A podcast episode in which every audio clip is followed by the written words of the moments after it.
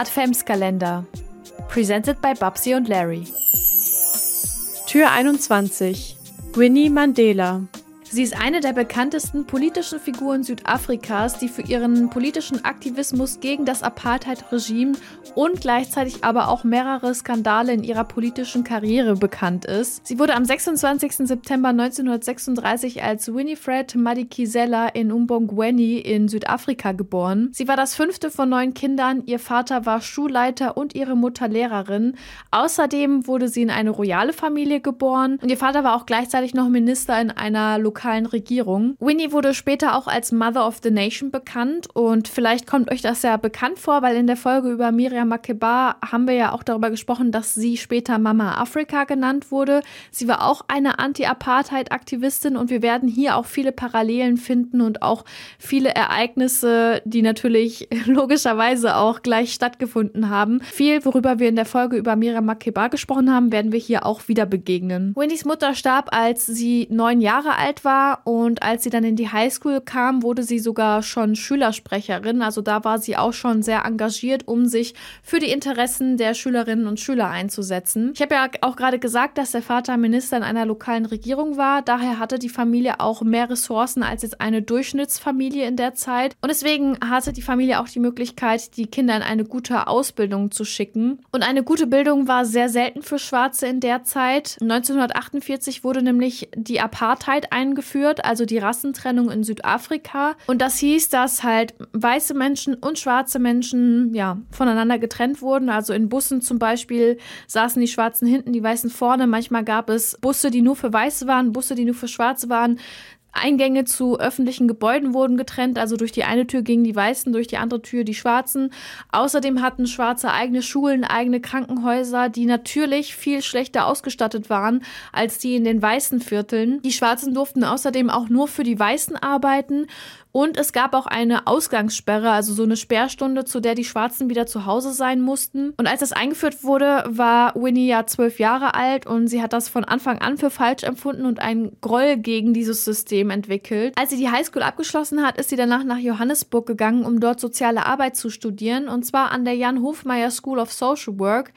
Dort hat sie 1956 ihren Abschluss gemacht und fing danach an, als Sozialarbeiterin an einem Krankenhaus in Soweto zu arbeiten. Sie war die erste schwarze Sozialarbeiterin, was mich wirklich sehr schockiert hat und sie kam ja aus einer royalen Familie, die ja, wie gesagt, auch das Geld hatten und auch die Möglichkeiten, die Kinder zur Schule zu schicken. Das heißt, sie war für schwarze Verhältnisse schon relativ gut aufgestellt. Und dadurch, dass sie dann eben angefangen hat, als Sozialarbeiterin zu arbeiten, lernte sie die Nöte der Schwarzen in Soweto besser kennen. Soweto war ja ein Township, das heißt ein Ghetto beziehungsweise ja eine, ein Viertel, das nur für Schwarze war. Also die durften zur Zeit der Apartheid nicht in den weißen Vierteln leben. Das habe ich euch ja auch schon erzählt in der Folge über Miriam Makeba. Und dadurch hat sie nochmal ein viel weitreichenderes Verständnis bekommen für die Probleme, die mit der Apartheid einhergehen für die Probleme, die auch arme Menschen haben und ja, wurde sozusagen auch immer weiter in dem bestärkt, was sie ja sowieso schon für Ansichten hatte. 1957 hat sie den 18 Jahre älteren Nelson Mandela kennengelernt, der in Soweto gelebt hat. Der war zu der Zeit auch schon ein Anti-Apartheidsaktivist, übrigens auch verheiratet. Er hat sich dann aber von seiner Frau getrennt und die beiden haben 1958 bereits geheiratet.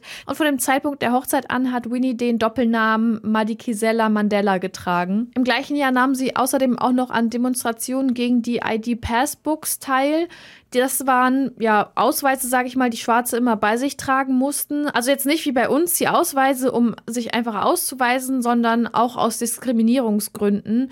Und da wurde Winnie zum ersten Mal in ihrem Leben verhaftet. Später hat sie auch gesagt, dass sie sich gar nicht mehr erinnern kann, wie häufig sie überhaupt verhaftet worden ist in ihrem Leben, weil sie so häufig verhaftet wurde.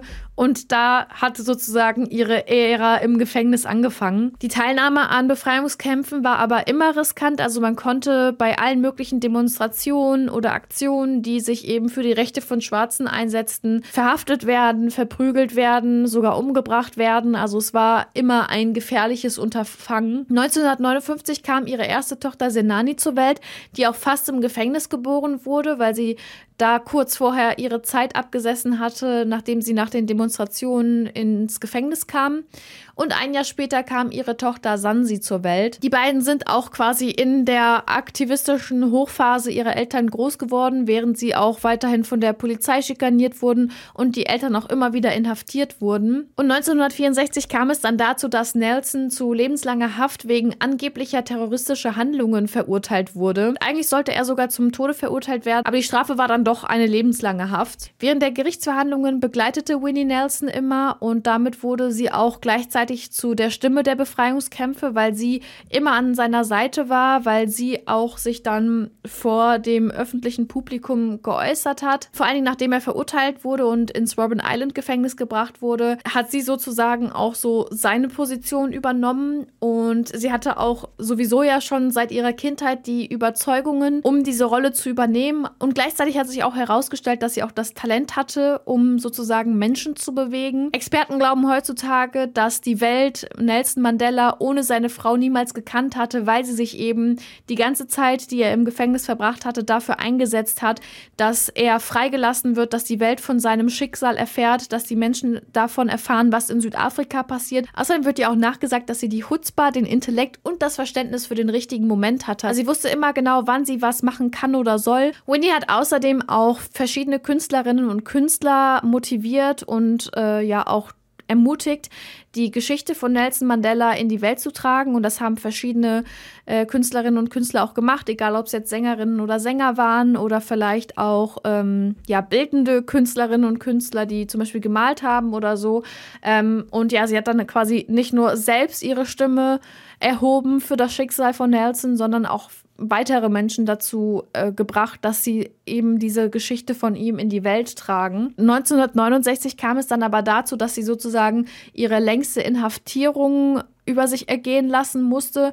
Dort wurde sie für 491 Tage im Pretoria Central Prison inhaftiert. Und der Grund dafür war, dass ihr vorgeworfen wurde, Propaganda für die verbotene Partei ANC zu verbreiten. Die ANC, das ist die äh, African National Congress Partei, und die wurde ins Leben gerufen, um für die Rechte von Schwarzen einzustehen. Und diese wurde von 1960 bis 1990, also kurz nach dem Sharpeville-Massaker, da haben wir auch auch schon in der Folge über Miriam Makeba drüber gesprochen, falls euch interessiert, was da passiert ist, verboten und hat dann sozusagen aus dem Exil aus Sambia agiert. Viele der Mitglieder dieser Partei, die wurden in, im Robben Island Prison inhaftiert, da wo auch Nelson Mandela saß.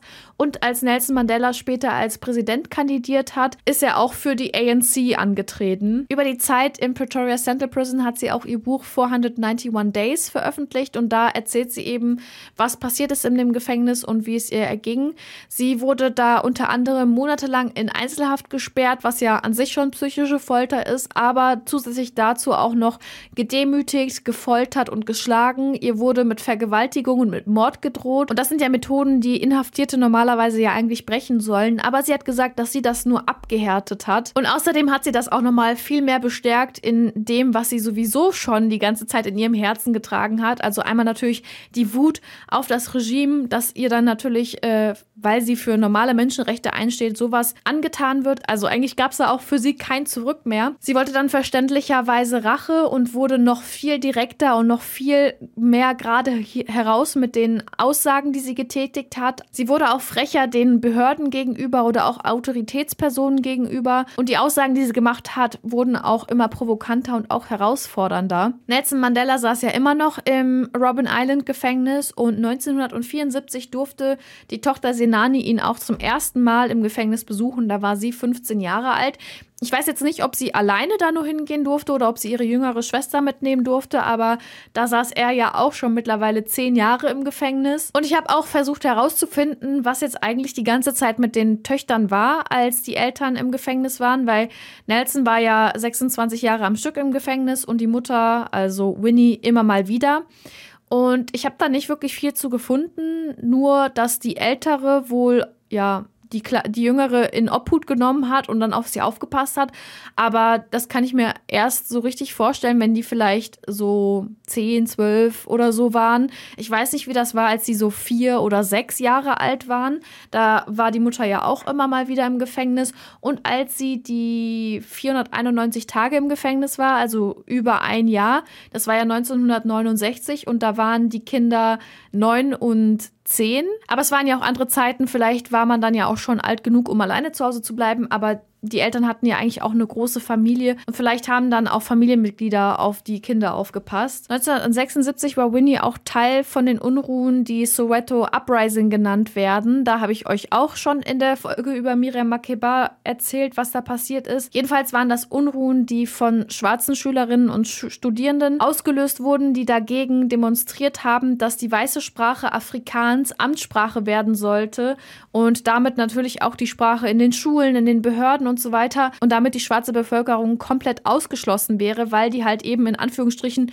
nur Englisch und eben ihre verschiedenen Muttersprachen gesprochen haben. Und die so kein Teil der Bildung mehr hätten sein können, kein Teil mehr des öffentlichen Lebens. Und aus dem Grund haben sie eben diese Unruhen gestartet. Und hunderte von Demonstrierenden zu der Zeit wurden getötet. Und die meisten von denen waren Kinder. Und das Apartheid-Regime hatte auch überhaupt keinen Unterschied gemacht. Also während der ganzen Zeit wurden so viele schwarze Menschen getötet, einfach nur weil sie die gleichen Rechte, weil sie Basic Menschenrechte haben wollten.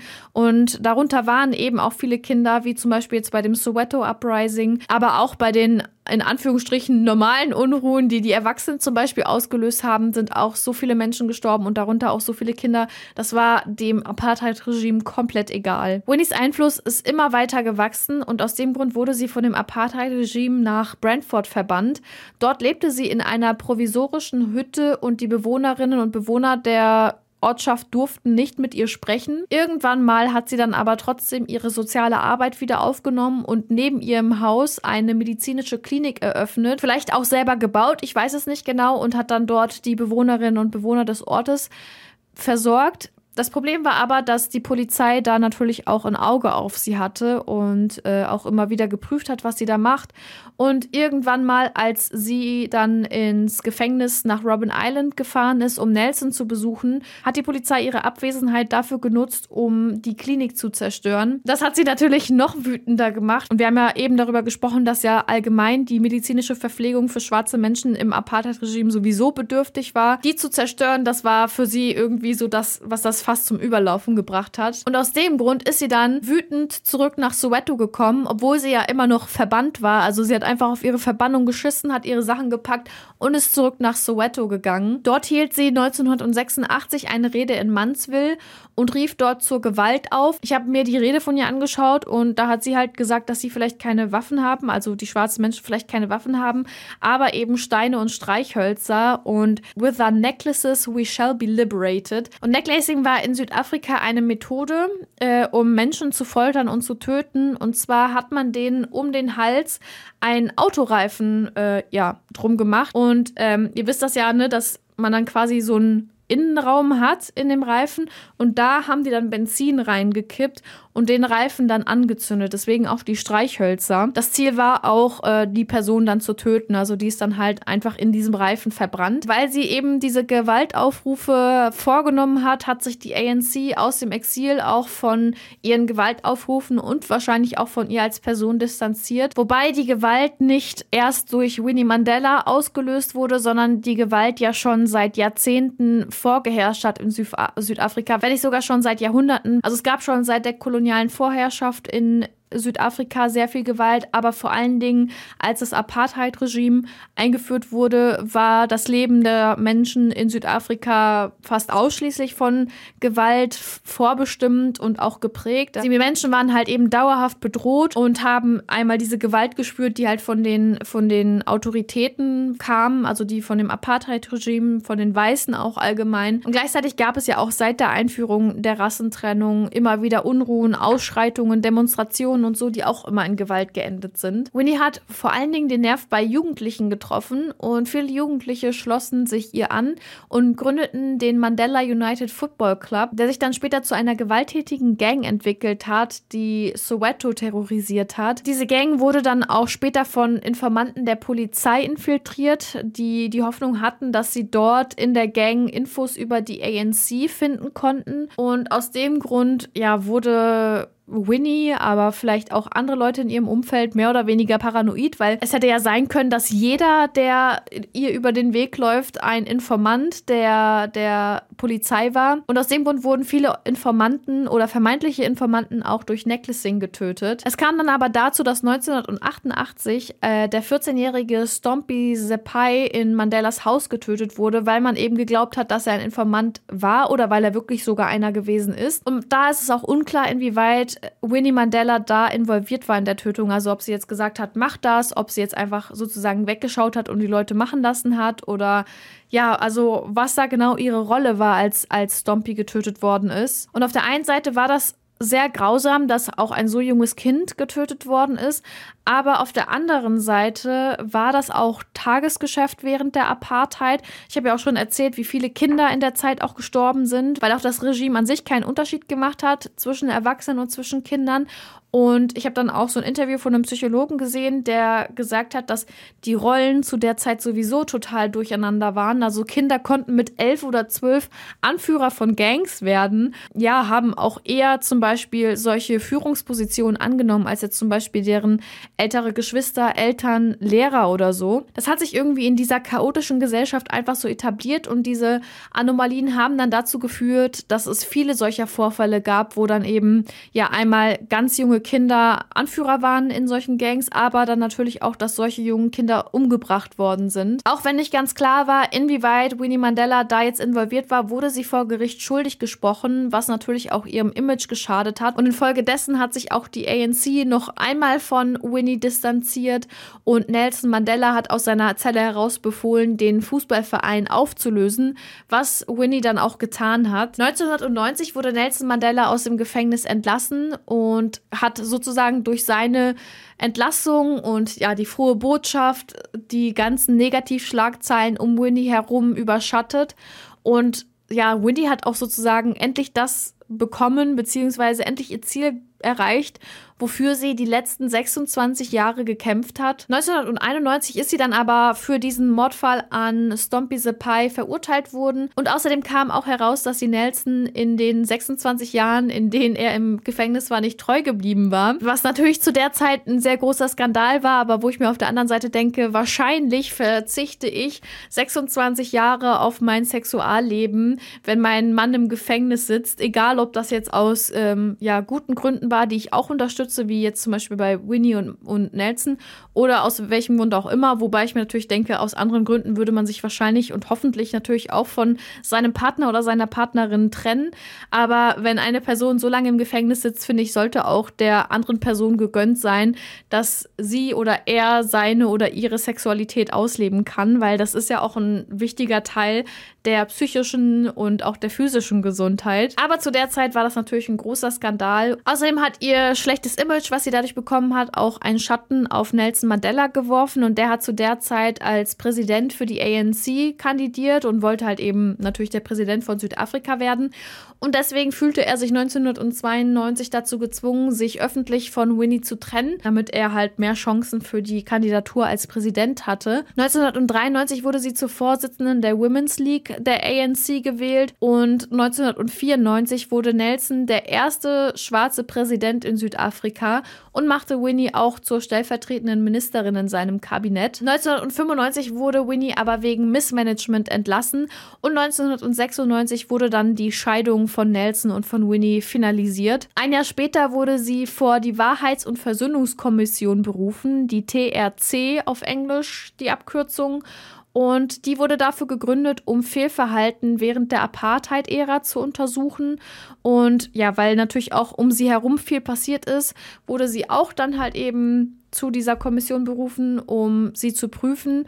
Und sie wurde dort für mehrere Vorkommnisse, Menschenrechtsverletzungen und andere Dinge verantwortlich gemacht. Ich glaube, das hat jetzt aber an sich keinen juristischen Wert. Also die ist jetzt deswegen nicht inhaftiert worden. Aber das war einfach, glaube ich, so eine ethische Kommission, die dann ja den Menschen irgendwie ein Label aufgedrückt hat. 2003 wurde sie außerdem für Korruption schuldig befunden. Und zwar aus dem Grund, dass sie ihre Position in der ANC Women's League missbraucht haben soll, um zum Beispiel Bestattungsrichtlinien zu verkaufen. Die Anklage bezog sich dabei auf Gelder, die von den Konten der Kreditantragstellerinnen und Antragsteller für einen Beerdigungsfonds abgehoben wurden, von denen die Antragstellerinnen und Antragsteller jedoch nicht profitiert haben. Und ja, da soll Mandela mit Komplizinnen oder Komplizen Geld veruntreut haben und aus dem Grund wurde sie zu fünf Jahren Gefängnis verurteilt. Und kurz nach der Verurteilung trat sie dann auch von allen Führungspositionen im ANC zurück, einschließlich auch ihres Parlamentsmandats und auch des Vorsitzes der ANC Women's League. Ja, und diese Korruptionsvorwürfe und dass sie halt auch vorher schon ihre Positionen missbraucht haben soll, haben auch ähm, verschiedene Expertinnen und Experten versucht einzuschätzen. Und ähm, ja, die haben gesagt, dass die glauben, dass sie eine Art Entitlement hatte, das machen zu dürfen, sage ich jetzt mal, dafür, dass sie halt so viele Jahre gekämpft hat und ja auch eine der tragenden Figuren in diesem politischen Kampf war. Außerdem hatte sie ja auch eine royale Herkunft. Da, da hat man natürlich auch nochmal so ein paar mehr Ansprüche oder glaubt man die zu haben. Und dass sie halt einfach durch die Erfahrungen in ihrem Leben dann ja dazu gekommen ist, ihre Macht zu missbrauchen. Und von den Expertinnen und Experten wurde auch gesagt, dass dadurch, dass halt die Demokratie in Südafrika erst Anfang der 90er eingeführt wurde und so, die noch sehr unreguliert war. Das heißt, allgemein als Mensch, wenn du in einer Machtposition bist und man man dich nicht reguliert und du mehr oder weniger machen kannst, was du willst, fühlst du dich auch irgendwo unantastbar. Ich meine, es fallen euch sicherlich irgendwelche Beispiele an von irgendwelchen Politikerinnen und Politikern, zum Beispiel bei uns in Deutschland oder auch in den USA, wo man dann immer wieder Skandale mitbekommt, ob es jetzt in Donald Trump ist, ob es jetzt die Involvierten sind von Cum-Ex oder so, dass du halt einfach dadurch, dass du ja die Macht hast und die Möglichkeiten hast, Dinge zu tun,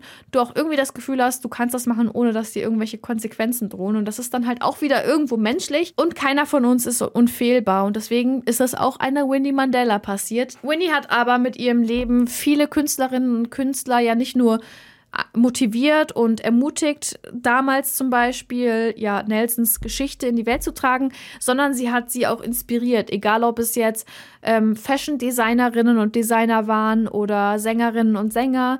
Also sie hat viele Menschen auch inspiriert mit ihrem Leben und mit dem, was sie halt auch an Kampfesgeist gezeigt hat und wofür sie sich eingesetzt hat. Und aus dem Grund wurden sowohl 2011 als auch 2013 Filme über ihr Leben gemacht. Und außerdem wurde auch eine Oper über ihr Leben geschrieben, die Winnie the Opera heißt. Die Oper zum Beispiel wurde sehr gut aufgenommen, auch von Winnie selbst. Sie hat sich vorher nicht das Drehbuch geben lassen, um ja da Korrekturen oder so vorzunehmen, sondern sie wollte sozusagen ähm, ja die Aufführung sehen und da sich erst eine Meinung bilden. Und nach dieser Aufführung hat sie dann gesagt, dass das genau ihr Leben ist, dass das eine ehrliche Darstellung ihres Lebens ist und sie ist da sehr begeistert von dieser Oper gewesen. Winnie hat aus dem alten Haus, in dem sie mit Nelson gelebt hat, ein Museum gemacht und daneben auch ein Restaurant eröffnet. Jedenfalls hat sich Winnie aber auch trotzdem weiterhin für die Menschen eingesetzt, vor allen Dingen für die Menschen in den Townships und da halt natürlich vor allen Dingen für die Armen, weil die meisten Menschen in den Townships arm sind. Es gab ja jetzt nämlich zwar keine Rassentrennung mehr in, in Südafrika, aber dafür eine Klassentrennung zwischen arm und reich. Und in Südafrika gibt es wohl die größte Armutskluft zwischen den beiden Klassen. Und Winnie hat der Regierung, also der ANC, immer und immer wieder vorgeworfen, dass sie viel zu wenig gegen die Armut tun, viel zu wenig den armen Menschen helfen, hat die Regierung auch immer wieder und immer weiter kritisiert und sich für die Menschen eingesetzt. Also sie hat trotzdem noch ihre laute Stimme behalten, sie hat immer weiter gemacht und ja, ihr Ziel, sage ich jetzt mal, wurde zwar in den 90ern erreicht, aber das heißt ja nicht, dass die Welt rosig und in Ordnung ist.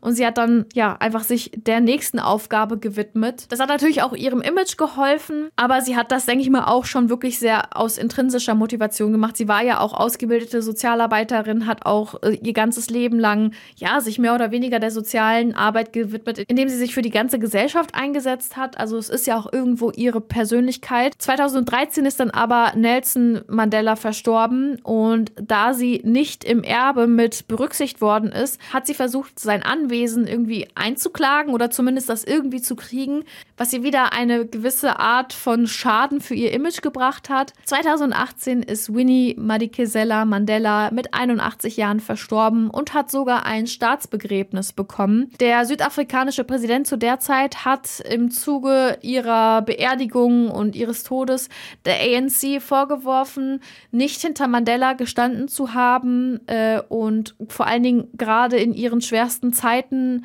nicht hinter ihr gestanden zu haben. Und da haben die sich auch immer wieder von ihr distanziert. Also das hat er sehr stark kritisiert. Und dafür hat sich die ANC dann auch entschuldigt. In ihrem Leben hat Winnie auch mehrere Preise gewonnen. Zum Beispiel 1985 den Robert F. Kennedy Human Rights Award, 1988 den Candace Award.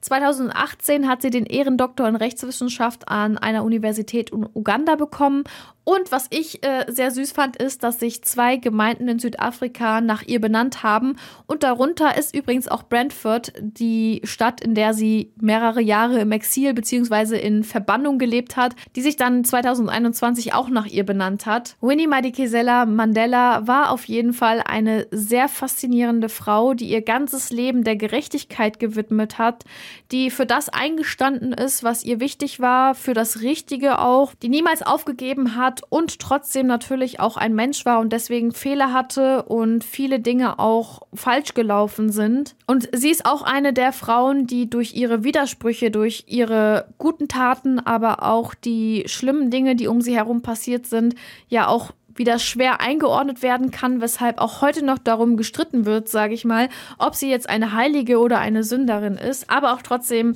kann ich hier nur sagen, dass eben Frauen vielseitig sind, dass Menschen immer eine gute und eine böse Seite haben und natürlich auch die Umstände uns zu dem machen, was wir sind. Ich finde ihr Leben auf jeden Fall sehr faszinierend. Adventskalender.